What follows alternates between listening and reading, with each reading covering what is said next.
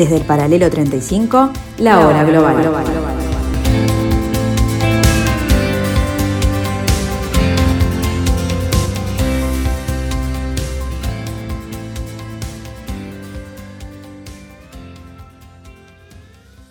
Muy buenas tardes amigos, bienvenidos, bienvenidos a este martes 22 de marzo del año 2022, en este que podría ser llamado el tercer año de la pandemia, aquí en el paralelo 35, desde la tarde de Radio Mundo del 1170M de vuestro dial, comienza la hora global.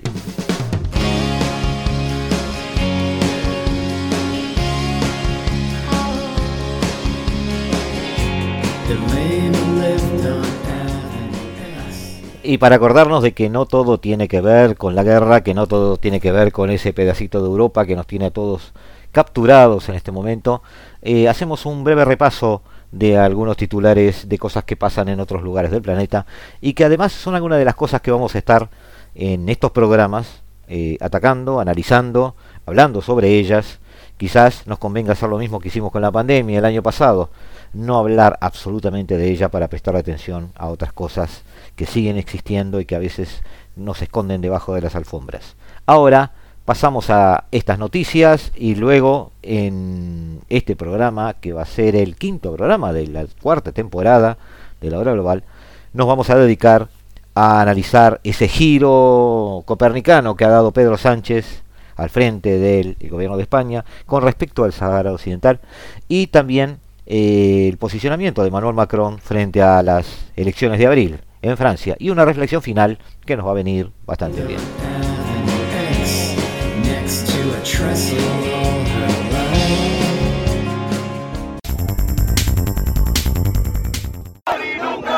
Estos manifestantes expresan su indignación por la decisión del Tribunal Constitucional de Perú de autorizar la liberación mediante un indulto del expresidente Alberto Fujimori. El exmandatario de 83 años purga una pena de prisión de 25 años por violaciones de los derechos humanos, de los cuales ha cumplido menos de 15 años. Secuestró periodistas, que mató gente inocente, niños, mujeres esterilizadas todo eso es injusto, no es posible que le den un indulto. En desacuerdo porque creemos que el señor expresidente del Perú, Alberto Fujimori, es un dictador y ha cometido actos de lesa humanidad como los crímenes de Barros Altos, Pativilca y La Cantuta. La decisión de la Corte es para muchos de los manifestantes una evidencia de la influencia de la familia Fujimori y del movimiento populista de derecha en la política de Perú en las tres últimas décadas pero la figura de Fujimori, quien gobernó entre 1990 y 2000, es controvertida en el país. Sus detractores lo ven como un dictador que saqueó las arcas públicas y violó los derechos humanos. Sus simpatizantes, en cambio, le atribuyen haber puesto fin a la crisis económica de finales de los 80 y haber frenado a los grupos terroristas que asolaban el país. El primer proyecto de ley que el presidente de Chile, Gabriel Boric, envía al Parlamento salda una deuda que el país mantenía en materia medioambiental. Apenas una semana después de haber asumido, Boric cumplió lo prometido en campaña y selló la incorporación al Acuerdo de Escazú, del que Chile fue uno de sus precursores. Este es el primer acuerdo vinculante del mundo respecto a la protección de las y los defensores de derechos humanos en asuntos ambientales en una región que, como ya decíamos, esta lucha ya ha costado demasiadas vidas y no podemos permitir que se nos vaya ni una más. Este acuerdo representa un hito en el camino hacia una nueva relación entre el Estado y sus habitantes en materia ambiental y requiere del compromiso de todas y todos. La Comisión Económica para América Latina y el Caribe, CEPAL, vela por el éxito de este acuerdo de Escazú. Su sede está en Santiago la secretaria ejecutiva de la entidad, Alicia Bárcena, valoró la incorporación chilena. Desde su campaña, Gabriel Boric abrazó las causas medioambientales. Comprometió, por ejemplo, su rechazo a la instalación del proyecto minero Dominga en el archipiélago de Humboldt, cuya venta salpicó al expresidente Piñera en los denominados Pandora Papers. Según Boric, la incorporación de Chile al acuerdo de Escazú da cuenta del sentido de urgencia con que se entiende la crisis climática y la protección de quienes defienden el entorno natural. China se enfrenta a un rebrote de positivos en COVID-19 tras meses y aunque el número de casos sigue relativamente bajo y solo se han registrado dos muertes en la última oleada, muchos de los positivos lo son en la subvariante de Omicron BA.2, altamente contagiosa. No obstante, los expertos del país se muestran optimistas.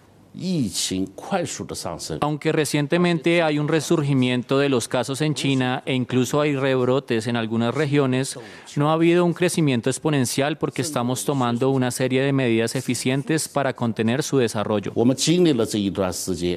unas medidas que el gobierno de Xi Jinping ha pedido que no interfieran con los medios de subsistencia de los chinos. Y es que la economía del gigante asiático se ha visto fuertemente afectada por la pandemia. Muchas fábricas han suspendido su operación y el tráfico de camiones se ha ralentizado, afectando negativamente a la cadena de suministros. Y las medidas también han afectado la vida cotidiana de millones de personas. Nuestra escuela ha suspendido las clases y ahora solo hay online. Ahora nos haremos pruebas de COVID-19 porque acaba de salir un nuevo aviso. No obstante, la mayoría de la población está a favor de las medidas y muchos han quedado impactados con la situación de Hong Kong, que este mes sobrepasó su capacidad hospitalaria y funeraria. Más del 87% de la población china está completamente vacunada. Aún así, el gobierno ha asegurado que va a desplegar una campaña masiva de refuerzo de las vacunas. El presidente del Gobierno de España durante su gira por el continente europeo consigue el apoyo de Francia para desacoplar el precio de la electricidad del precio del gas. Pedro Sánchez logra de esta forma presionar a una Comisión Europea que ha estado reticente porque considera que desligarlos podría afectar al mercado único y al equilibrio entre oferta y demanda. El presidente de Francia, Emmanuel Macron, ha dado las gracias a Pedro Sánchez por intentar encontrar soluciones convergentes que limiten el aumento de los precios del gas, limiten el impacto de los precios de la electricidad, encuentren capacidades de almacenamiento comunes en Europa y diversifiquen las fuentes de suministro. Los contactos de Pedro Sánchez han continuado este lunes en Bruselas, donde el presidente del Gobierno de España se ha citado con el primer ministro belga Alexander De Croo. Ambos han reclamado medidas ante el alza de los precios de la energía. Y como bien ha dicho el primer ministro eh, belga, eh, los precios ahora mismo en el mercado no están reflejando la realidad. Y tenemos, por tanto, que tomar medidas a escala europea, tanto desde el punto de vista de la oferta como desde el punto de vista de la formación de los precios, para proteger a nuestros ciudadanos y proteger también a nuestra industria. La Comisión Europea debe presentar propuestas en la cumbre del jueves y viernes próximos. El presidente Andrés López Obrador ha inaugurado este lunes el primer megaproyecto de su gobierno, el Aeropuerto Internacional Felipe Ángeles, una obra construida a marchas forzadas y salpicada por la polémica. En el evento estuvieron presentes el magnate Carlos Slim y el presidente de Televisa, Emilio Azcárraga, que elogiaron la infraestructura y la rapidez de su construcción. Y es que en menos de tres años el gobierno daba el banderazo de salida al aeropuerto, que por ahora contará con una oferta a seis destinos nacionales y uno internacional, que será la ciudad de Caracas, muy lejos de las más de 900 operaciones que registra diariamente su vecino, el Aeropuerto Internacional de Benito Juárez en la Ciudad de México. Muy orgulloso, muy orgulloso. La opositora cristiana Chamorro condenada a ocho años de cárcel en Nicaragua. La principal figura de la oposición a Daniel Ortega, a la que no se le permitió presentarse a las elecciones, tendrá que cumplir pena por los delitos de lavado de dinero, bienes y activos, apropiación y retención indebida, gestión abusiva y falsedad ideológica. Cristiana Chamorro, de 68 años, está en detención domiciliaria desde junio del año pasado. Era la figura de la oposición con mayor probabilidad de ganar las presidenciales de noviembre pasado, en las que Ortega fue reelegido para su quinto mandato junto a su mujer Rosario Murillo como vicepresidenta. No se ha encontrado ningún superviviente del avión de China Eastern que transportaba a 132 personas cuando se estrelló en una zona montañosa de China este lunes. La búsqueda continúa de los restos dispersos del Boeing 737-800 que por razones desconocidas cayó en picado desde unos 6.000 metros cerca de la ciudad de Wushu, en la región de Guangxi. El choque produjo un incendio tan grande que fue captado por el satélite de la NASA. El aparato llevaba volando desde 1998. Todos los 737-800 de la flota de China Eastern fueron inmovilizados hasta que se esclarezcan las causas del siniestro, el peor en China desde hace décadas.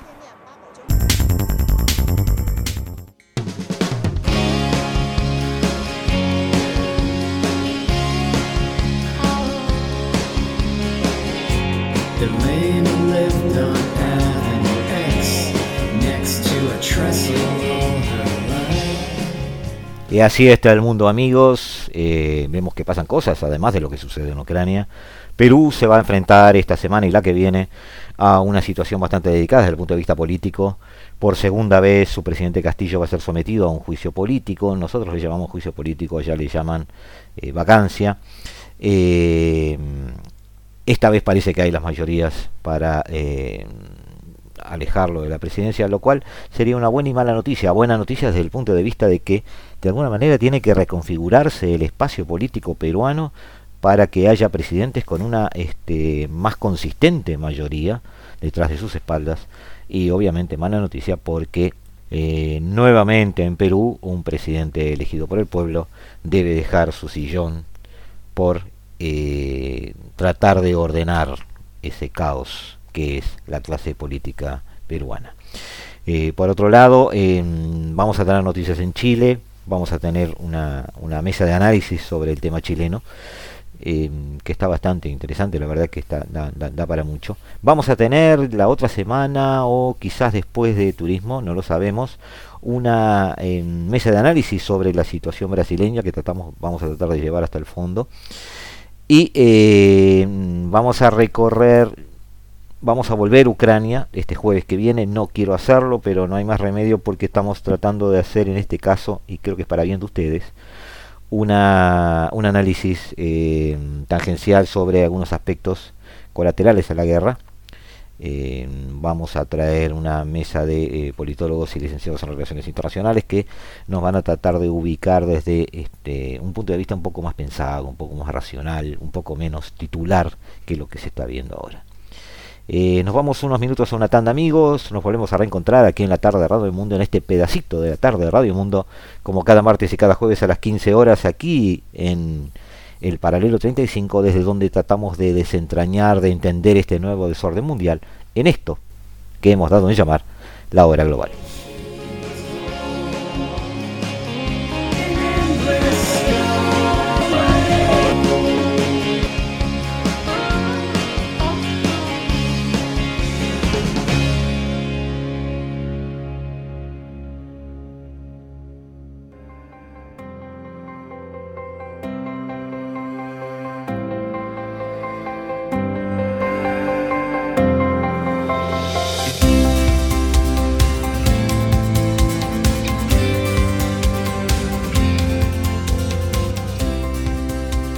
Desde el paralelo 35, la hora global.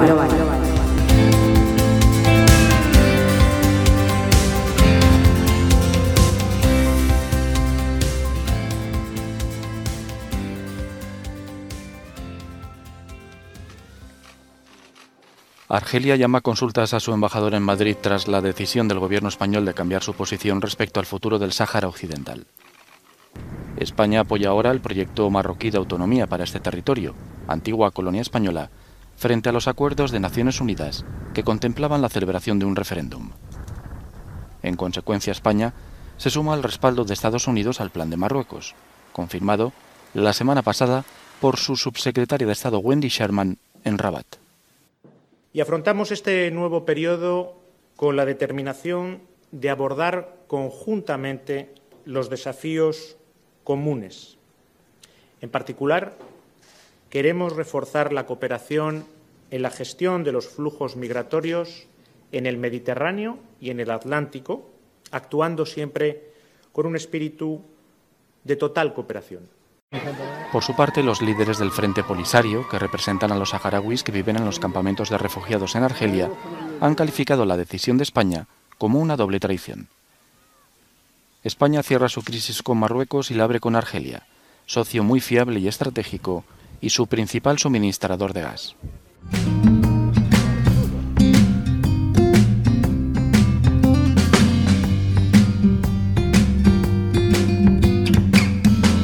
El protectorado español de Marruecos, tenemos que empezar por aquí, eh, comúnmente llamado eh, eh, Marruecos español, es la figura jurídica aplicada a una serie de territorios del Sultanato de Marruecos en los que España, según los acuerdos franco-españoles firmados el 27 de noviembre de 1912, ejerció un régimen de protectorado hasta los años fines de los 50, 56 y 58. El protectorado constituía, eh, tenía lugar, eh, digamos, eh, estaba dividido en dos territorios del actual Marruecos. La zona norte, que incluía las regiones de Rif y Jebala, tenía frontera en el norte con las ciudades de Ceuta y Melilla. Ustedes han escuchado hablar de ellas hace poco. Y, y, las plazas de soberanía que no pertenecían al protectorado, ya que eran territorio español y en la actualidad lo siguen siendo. Esta Ceuta y Melilla tuvimos alguna noticia sobre ellas, siguen siendo protectorado español. Eh, la zona internacional del Tánger, tanto al sur como al este, y la zona sur, también conocida como Cabo Yubi, en la provincia marroquí de Tarfaya. Hay que pensar, hay que pensar entonces Marruecos como viniendo desde España, así como hay que pensar Argelia saliendo desde Francia. Eh, ¿Por qué?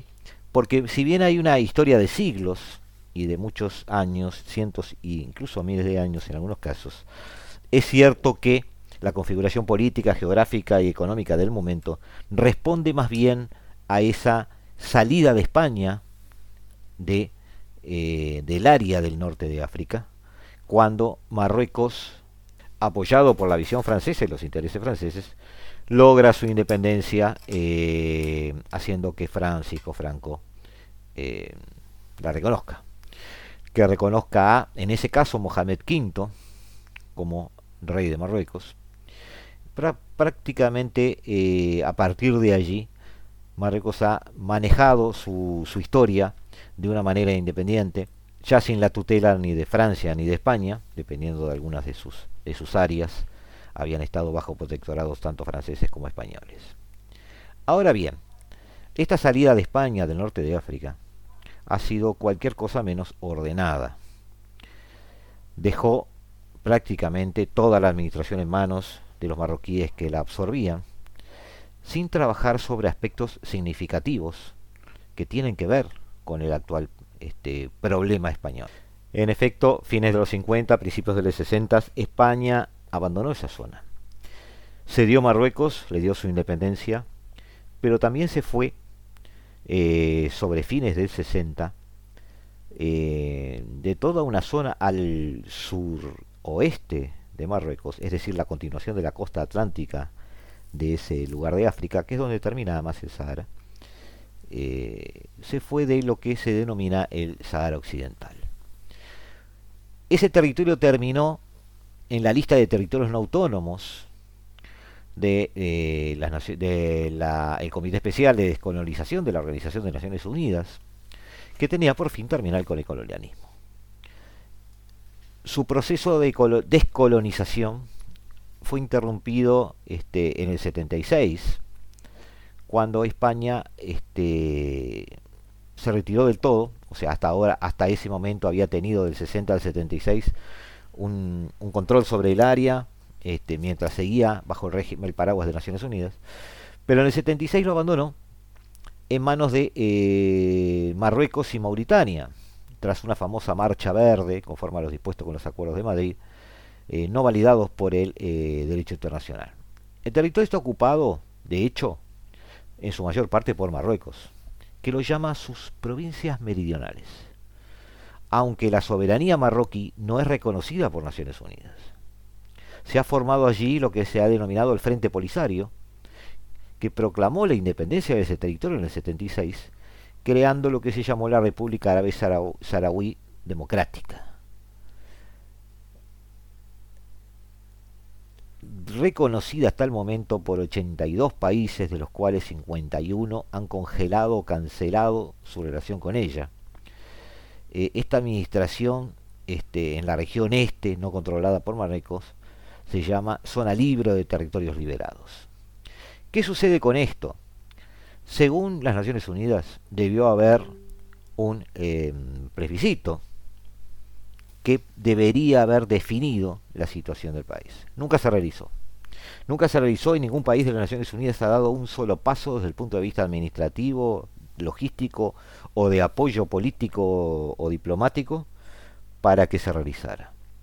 De hecho, es considerado una zona de influencia del reino marroquí y eh, llegó a, una especie de, ¿cómo, ¿cómo podríamos llamarlo? Porque puede sonar bastante ilógico, pero de hecho es así, llegó una especie de reconocimiento de facto con un tuit del presidente Donald Trump un mes antes de abandonar el poder. Así como lo escuchan amigos, en diciembre de, este, de, 2020, eh, Donald Trump reconoce el Sahara Occidental, dice que Estados Unidos reconoce el Sahara Occidental como eh, soberanía marroquí. La posición de Argelia que es la otra gran potencia del área, Marruecos y Argelia.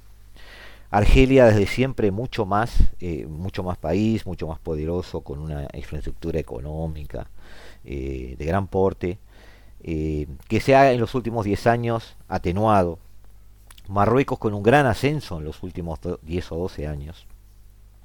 Ha llegado a emparejar el poder geopolítico del área, por lo tanto se consideran que hoy son dos eh, países que se están disputando la influencia en el norte de África, al sur de la península ibérica. Eh, este frente polisario ha tenido siempre, quizás porque está justamente enfrentado a Marruecos, el apoyo del gobierno argelino. Ha tenido eh, apoyo logístico e incluso de armamento ha obtenido un respetable, una respetable neutralidad hasta ahora del gobierno español, que enfrentado históricamente o con algún resquemor histórico con Marruecos, eh, no ha querido este, reconocer la, soberanía de Marruecos sobre el territorio y tampoco, quizás también por eh, respetar el, el perfil que dio Naciones Unidas al respecto. Pero hace un año Ceuta y Melilla dieron la nota, el gobierno marroquí eh, protestando porque el eh, jefe del centro polisario se internó en un hospital español debido a, un, problema de salud urgente y el gobierno español no solo lo acogió y le dio este, asistencia médica, sino que además lo hizo ingresar con pasaporte falso en territorio español, lo cual dejó muy mal parado al gobierno de Pedro Sánchez.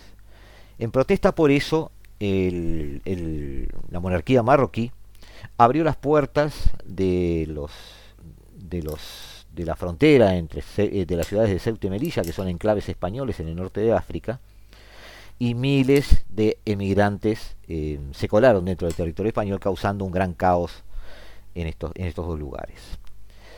España eh, protestó, hubo una serie de este, idas y venidas de protestas diplomáticas, y finalmente la sangre no llegó al río, el, jefe del Frente Polisario fue devuelto a, su lugar de origen ya una vez este, atendido desde el punto de vista de salud. Eh, se pidió disculpas al, al trono marroquí y se empezaron algunas negociaciones. Paralelamente a esto, la relación entre Argelia y Marruecos sigue siendo crucial, sigue siendo de enfrentamiento. Y un detalle que tiene mucho que ver con todo esto. Parte de la asistencia o el ingreso de gas por el sur de Europa, por la península ibérica, está dado por dos grandes gasoductos este, argelinos. El, gasoducto Magreb-Europa y el gasoducto Mectas. Pero sucede que el gasoducto Magreb-Europa pasa por territorio marroquí antes de ingresar, eh, cruzar el estrecho e ingresar en España. Por lo tanto, eh, el gas que Argelia le vende a España en una de sus vertientes pasa por territorio marroquí. La escalada fue eh, entre el, gobierno argelino y el trono marroquí fue tal que el 31 de octubre del año 2021 el presidente de Argelia, Al del Majid confirmó a través de un comunicado que rescindía el contrato con Marruecos para permitir el transporte de gas hacia España mediante el gasoducto Magreb-Europa. Por lo tanto, se iba a bombear gas solo a través del gasoducto Maigdas, que fue inaugurado hace unos 10-11 años, eh, viene suministrando más o menos unos 8 mil millones de metros cúbicos y une directamente Argelia con España a la altura de Almería, para que tengan una idea. Eh, hoy Argelia ve cómo España ha dado un giro en su política exterior, ve cómo España ha reconocido la soberanía de Marruecos sobre el Sahara Occidental, ve cómo España entonces reconoce el reclamo territorial de su enemigo.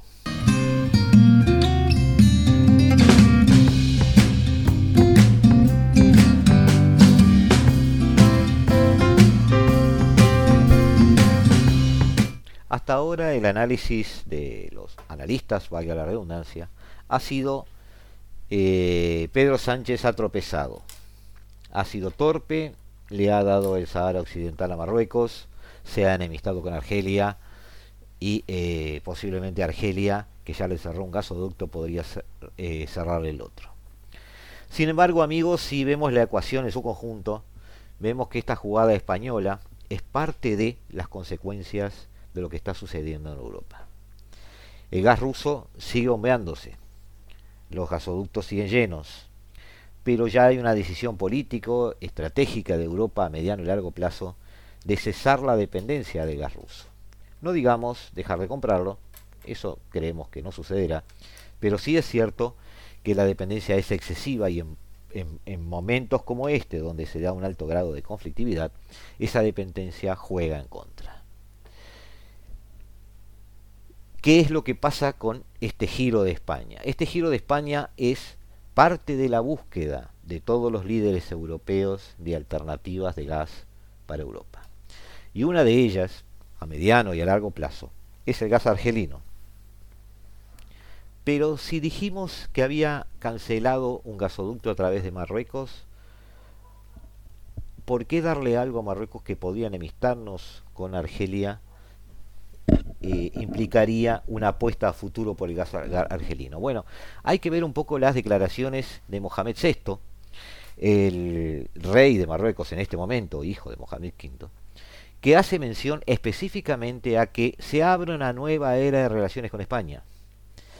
Ha recibido con enorme gozo el reconocimiento español del Sahara Occidental, territorio que ahora ya podemos empezar a considerar marroquí.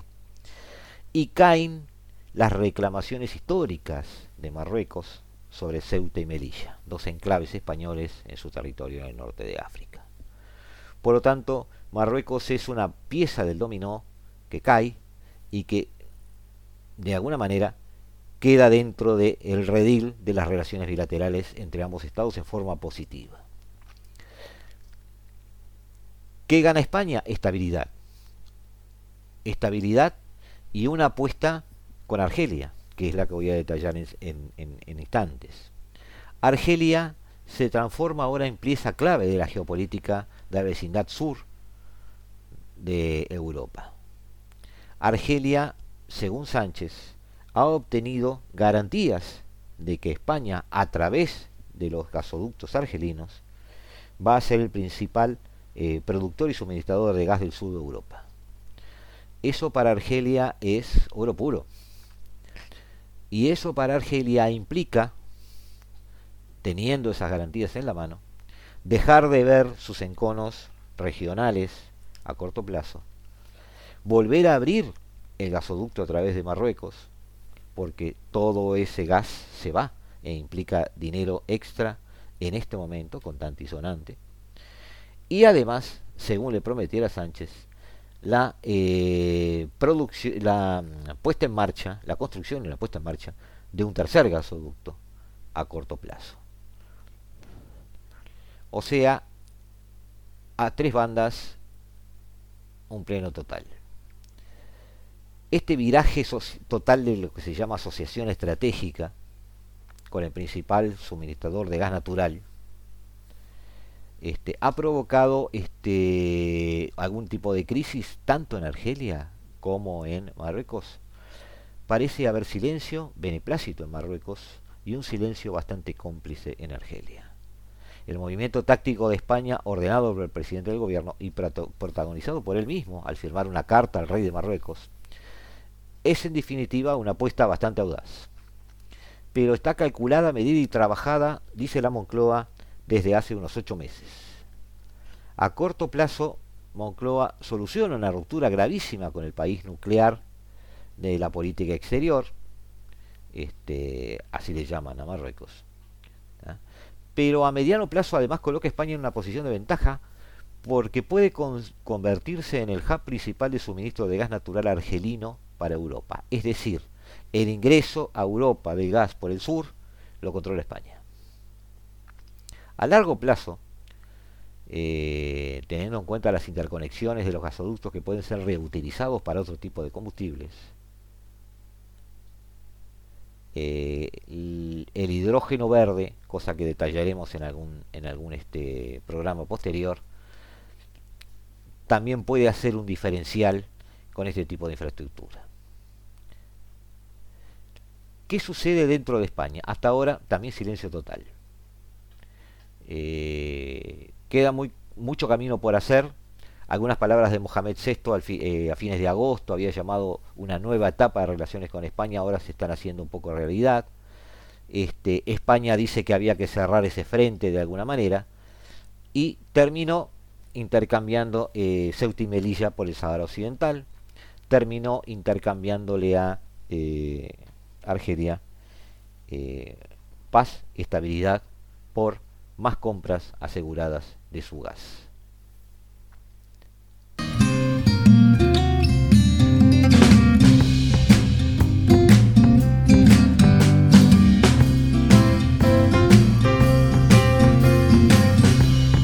Teniendo en cuenta este giro de España, es decir, ahora reconoce que apoya el plan de Marruecos para que el Sahara Occidental se transforme en una región con cierta autonomía dentro de la soberanía marroquí, que se entienda, eso es lo que, de lo que se trata. Eh, es todo un ejercicio de realpolitik. Eh, si, quieres decir eso, lo que todos suponemos que quiere decir. Es un giro de la política exterior española, no hay duda. España se aparta de un camino que era un callejón sin salida, porque el referéndum pactado entre Marruecos y el Frente Polisario nunca iba a tener lugar, este, las potencias no estaban de acuerdo, este, no es un acuerdo que pueda llamarse justo. Respeto a la en, respeto a la legalidad internacional, esa es otra cosa de la que hablamos tanto en abstracto que eh, al final resulta complicado dar forma a términos concretos, sale perdiendo con esta apuesta española el eh, Frente Polisario, obviamente porque el contencioso del Sahara es por encima de todo un proceso de descolonización inconcluso, hábilmente aprovechado por Marruecos en los estertores finales del régimen de Franco, porque fue el franquismo el que en su debilidad eh, al final este, entregó la colonia a Marruecos. Y que una colonia deje de ser colonia de unos para ser colonia de otros no es un proceso de colonización. Eh, el Sahara Occidental entonces ahora eh, pasa a estar mucho más firmemente bajo el poder marroquí. Como dijimos, es una propuesta audaz. Como dijimos, ahora quedan en el medio eh, los destinos del pueblo eh, saharaui. Sobre el papel, pinta bastante bien porque cierra a tres bandas el problema entre Argelia, Marruecos y España. Eh, no ha sido una propuesta pactada dentro del gobierno español, ha, sido manejada con discreción, calladamente. Este, incluso el presidente canario, Ángel Víctor Torres, se enteró el mismo viernes por la tarde y luego recibió una llamada del ministro Álvarez este, al respecto. Pedro Sánchez no había hablado con nadie. Unidas Podemos no estaba enterado, la oposición no estaba enterada. ¿Argelia ya sabía algo? Es una de las grandes preguntas sin respuesta.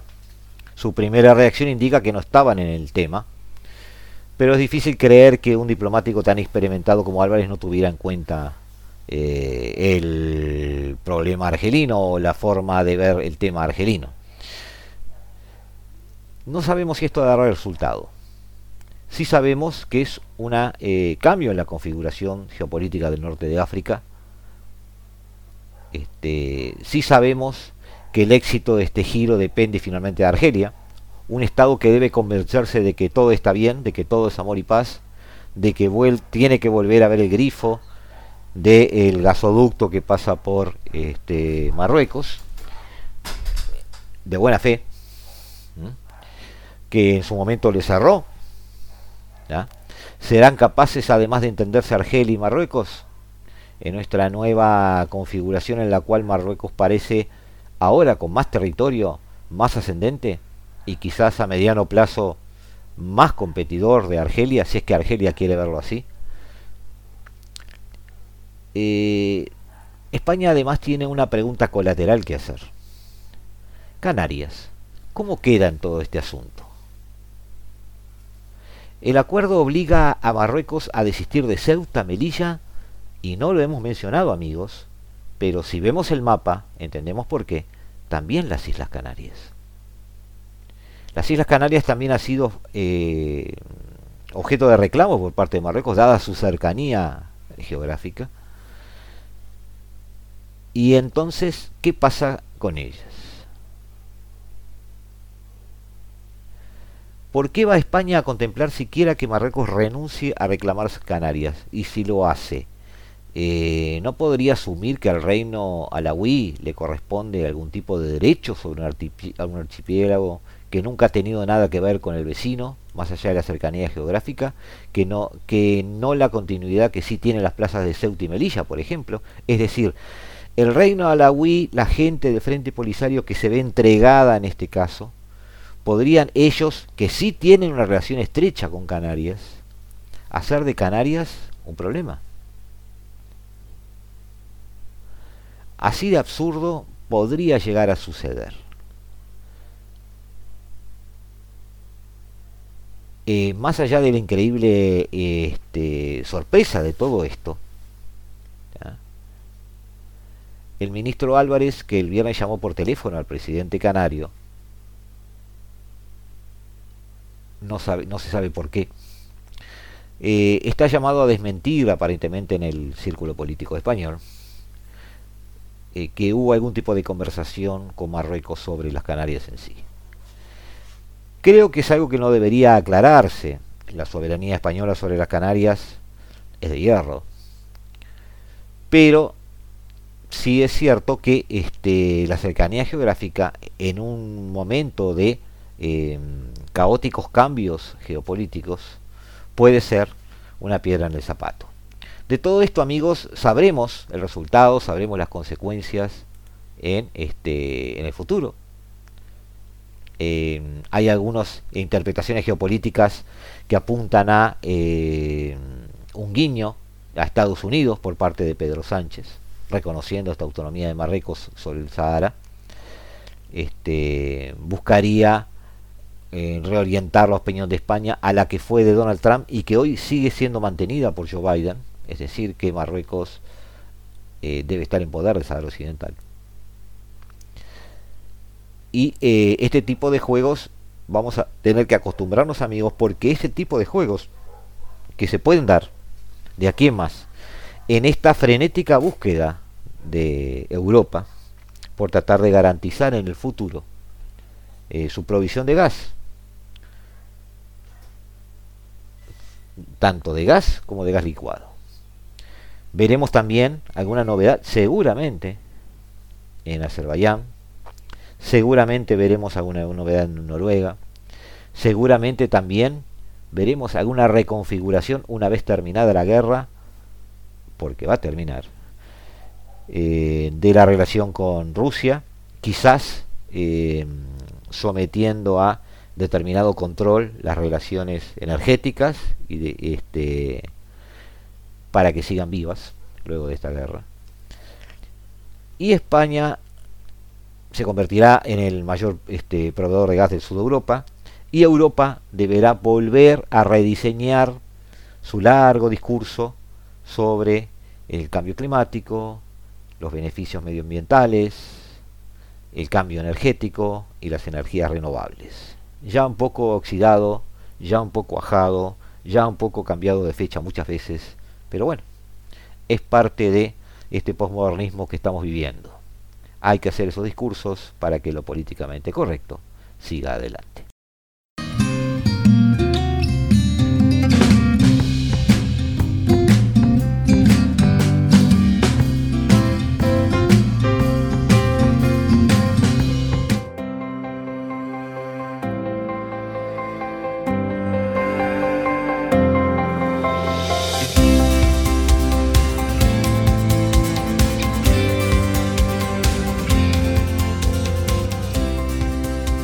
Desde el paralelo 35, la hora global.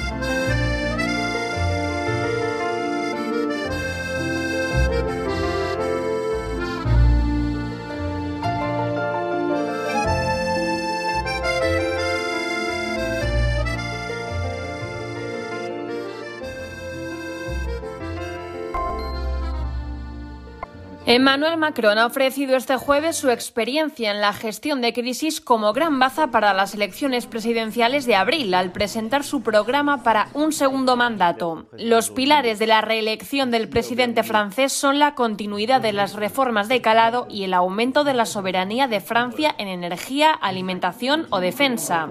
El mandatario presentó su programa electoral para los comicios de abril en los que todas las encuestas le sitúan como el gran favorito y que se basa en seguir adaptando al país de forma pragmática tras las grandes crisis de los últimos años, las protestas de los chalecos amarillos, la pandemia y la guerra en Ucrania. Le premier, c'est que je suis que face à ces grandes transitions au retour du tragique, il des choix, parfois historiques, pour notre nation et pour notre Europe. Nous avons eu à les faire durant la pandémie. Nous aurons à les faire à coup sûr dans les mois et les années qui viennent. El inquilino del Elíseo también recordó sus logros, como la reducción del desempleo a su nivel más bajo en 15 años. Con la guerra de vuelta en Europa, Macron prometió continuar aumentando el gasto militar de Francia, el único país de la Unión Europea con fuerzas nucleares propias. Para garantizar la independencia del exterior, Macron propuso aumentar la producción nacional de alimentos y el desarrollo de proyectos tecnológicos e industriales en sectores estratégicos. En el plano económico propuso una reducción de impuestos de 15.000 millones de euros hasta 2027, de los que la mitad beneficiaría a las familias con una ligera bajada del impuesto de sucesiones y la supresión de la tasa audiovisual y la otra mitad a las empresas. El coste de las nuevas inversiones se calcula en 50.000 millones de euros que se financiarán con la reforma de las pensiones que subiría la edad mínima de jubilación de 62 a 65 años y a la ya en marcha del subsidio de desempleo. También prometió amplias reformas en la educación y la sanidad, que así como más ayudas sociales para familias monoparentales, y propuso que los receptores del ingreso mínimo vital hagan de 15 a 20 horas de formación a la semana. Tampoco rehuyó de la inmigración y la seguridad con promesas de mejor control de las fronteras, más policías en las calles y un trabajo más eficaz contra la radicalización islámica.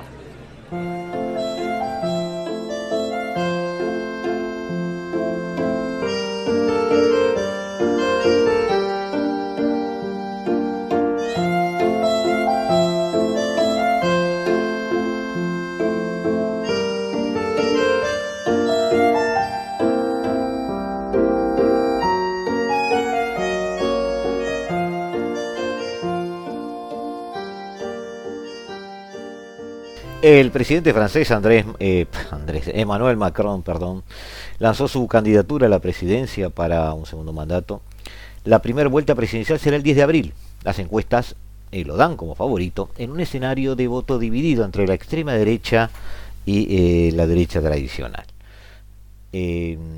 no, no parece ser en este caso, este, lo vamos a ver, Jean-Marie Le Pen, este, el gran tema de discusión.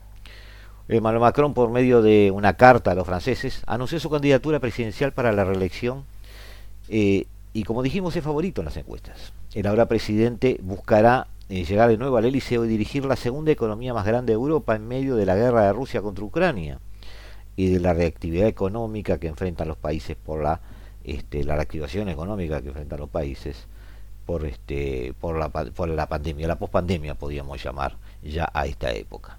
Si gana, sería el primero en lograr la reelección inmediata. François Mitterrand y Jacques Chirac pudieron llegar tras un periodo de espera.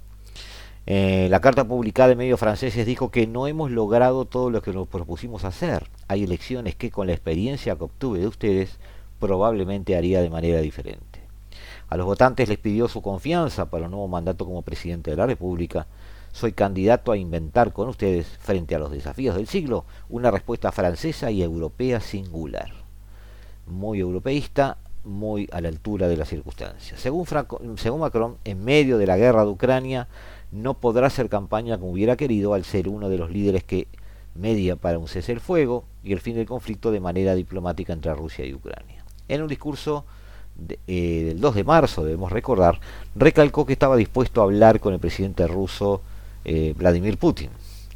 A tan solo este, menos de 24 horas del cierre de las candidaturas, anunció su hoja de ruta en el aspecto económico y dijo que habrá que trabajar más y seguir bajando impuestos sobre el trabajo y la producción. Defendió su política que ayudó al descenso del desempleo, que está en el punto más bajo de los, eh, los, últimos 15 años. Me presento para defender nuestros valores que los desórdenes del mundo amenazan. Es decir, baja dispuestos apuntando a atacar el desempleo. Hace meses sus colaboradores habían preparado el terreno para su candidatura y habrían expresado su deseo de que Macron estuviera otros cinco años más en el Eliseo. Eh, ¿Qué pasa con la oposición o sus contrincantes? Eh, las encuestas tienen como favorito, eh, con el 28% de intención de voto, a, Macron, 12 puntos por encima de su principal contendora, Marine Le Pen, la ultraderechista de agrupación nacional. Este, ella además compite con el periodista ultraderechista Eric Zemmour, quien dijo que Emmanuel Macron pasó los últimos cinco años luchando contra la Francia de nuestra infancia, odia nuestra identidad, nosotros la apreciamos y queremos transmitirla a nuestros hijos. La derecha permanece dividida, lo que podría servirle a, Macron para ganar. En respuesta a sus adversarios políticos y en especial a Zemmour, que dijimos que marcha tercero, ultraderechista, dijo que el resto es construir la Francia de nuestros hijos, no un refrito de la Francia de nuestra infancia en esa, en esa dialéctica están ambos. Otra candidata que llega a la carrera por la presidencia es la republicana Valérie Pécresse, que si llega a segunda vuelta sería una gran oponente de Macron, un gran perfil, hablaremos de ella en algunos, en algunos programas. También están los candidatos de izquierda, también dividida en este caso, representada por el líder de la Francia insumisa, Jean-Loup Mélenchon, y los candidatos ecologistas, Yannick Jadot, el comunista, Fabián Roussel, y el socialista Anne Hidalgo. Eh, Macron, que llegó como un outsider hace cinco años, traía grandes ideas de cambio, aunque recordó todos los impuestos a las grandes empresas y a los ricos y flexibilizó las leyes laborales. En el 2018 debió enfrentarse a fuertes protestas que aún siguen latentes, recuerdan los, los chalecos amarillos, amigos. Un movimiento que se manifestaba contra los impuestos al combustible y la reforma económica. Pero defendió en la misiva sus políticas, en esta carta que, les mencionábamos. Las transformaciones emprendidas durante este mandato han permitido, dice Macron, a muchos de nuestros compatriotas vivir mejor. Y dijo que las crisis que hemos estado atravesando durante dos años muestran que de hecho es este el camino que debe seguirse.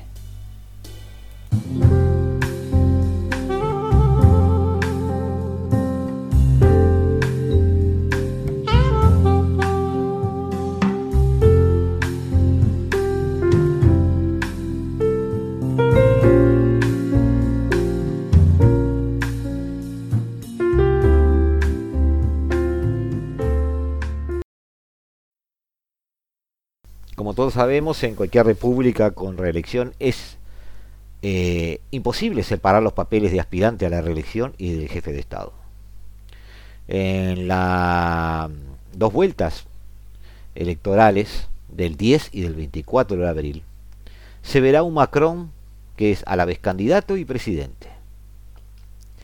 A la vez este, el hombre que se hace cargo del país y lo representa y el que aspira a estar allí sentado cinco años.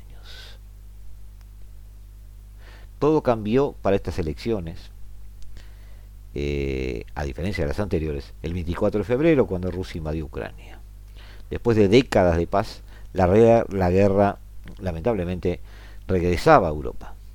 Al frente de un país armado con la bomba atómica, se disparó en los sondeos y consolidó su, su condición de favorito a repetir en el cargo.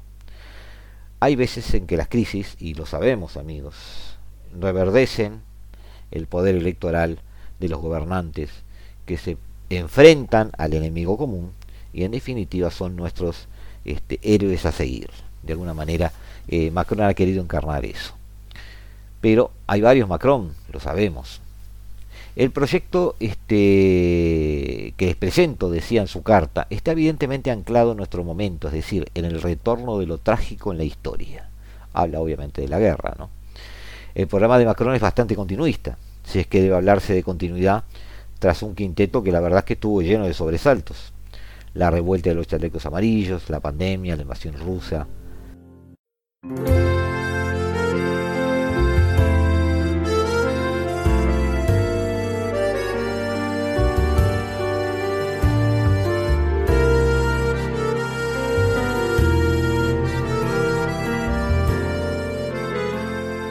las ruedas de prensa que está iniciando Macron rumbo a su campaña electoral este ha incluido un programa detallado y con una estimación de costos. El de Macron costará aproximadamente 50 mil millones de euros anuales hasta el 2027 y deberán financiarse gracias al crecimiento económico y las reformas. También bajará impuestos por valor de 15 mil millones de euros. Ucrania prácticamente ha anulado la campaña electoral ya no se habla casi de otra cosa, la guerra y el impacto en los bolsillos. No hay debates entre los 12 candidatos, Macron se niega a participar. Y los, este, las reuniones y los mitines son eh, escasos o nulos. Las propuestas de la mayoría de los candidatos se han vuelto inaudibles entre las bombas rusas en Kiev o Mariupol y los millones de refugiados que huyen de Ucrania. En este contexto bastante insólito, solo la voz de Macron se escucha. Sus iniciativas internacionales, este, con el presidente ruso, fallidas, hay que decirlo. Eh, las sanciones masivas de la Unión Europea, el envío de armamento a Ucrania y el regreso de una cierta idea de una Europa como potencia militar, todos esos son cosas que lo hacen poner a Macron encima del tablado y esta vez solo. No estamos en una lógica del fin del reino, dice eh, el director general del, del Instituto Demoscópico IFOP. Estamos en una lógica de continuidad. Y este es el mensaje del presidente. Nada de experimentos ante lo imprevisible. Ustedes tienen una cierta idea de cómo me comporto. Si las elecciones fueran hoy, este Macron sacaría 30% mm, de los votos, según este dijo IFOP. En segunda posición llegaría Marine Le Pen. Ya vimos que es posible que no llegara la, persona que viene en tercer lugar. Eh, que, pero llevaría Le Pen un, según estoy viendo acá, dice 18, pero desagregándolo son 17.5% de los votos. Ambos se clasificarían para la segunda vuelta y eh, pasaría lo mismo que el 2017. Ganaría Macron.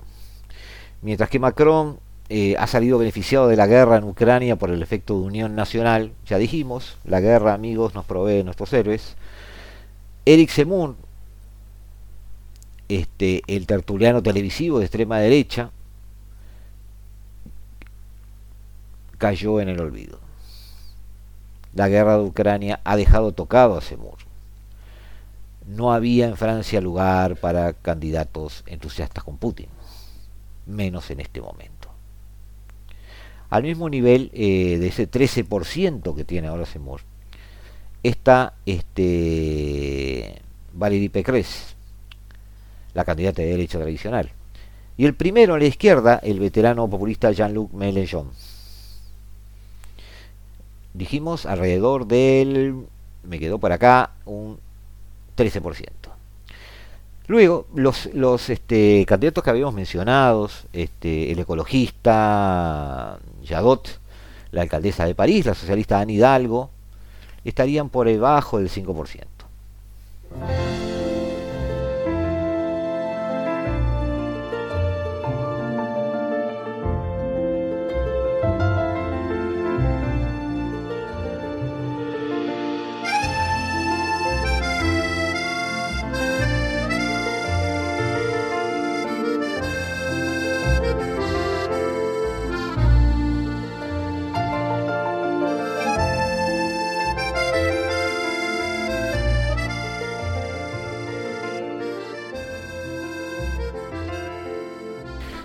Macron, en definitiva, va rumbo a la reelección.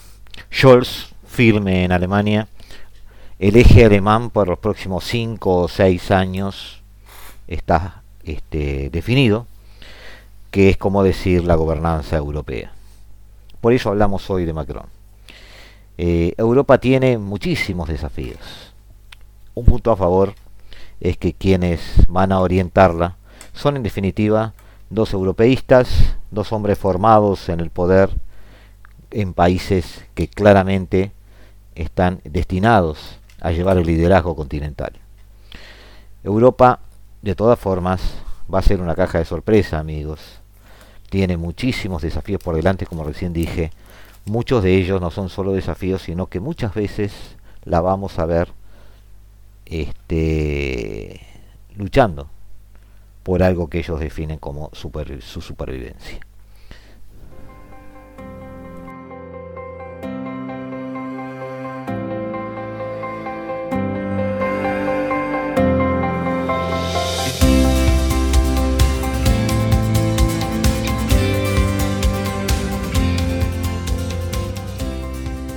Y hasta aquí llegamos amigos, este es eh, nuestro, el final de nuestro quinto programa en la tarde de Radio Mundo, en esta cuarta temporada de la hora global. Los dejamos hasta el próximo jueves. Nos quedó en el tintero una preciosa discusión que queríamos tener sobre eh, el peligro que sufren las democracias si están quizás en una etapa terminal donde deban empezar a luchar por su supervivencia. No estoy dramatizando, realmente los números del planeta están siendo bastante claros, pero lo hablaremos en otro capítulo de este, estos intentos de descifrar el orden mundial, el nuevo desorden mundial, desde aquí, desde el paralelo 35, desde la hora global de este pedacito de la tarde de Radio Mundo en el 1170 AM de vuestro dial. Desde el paralelo 35, la, hora global. global.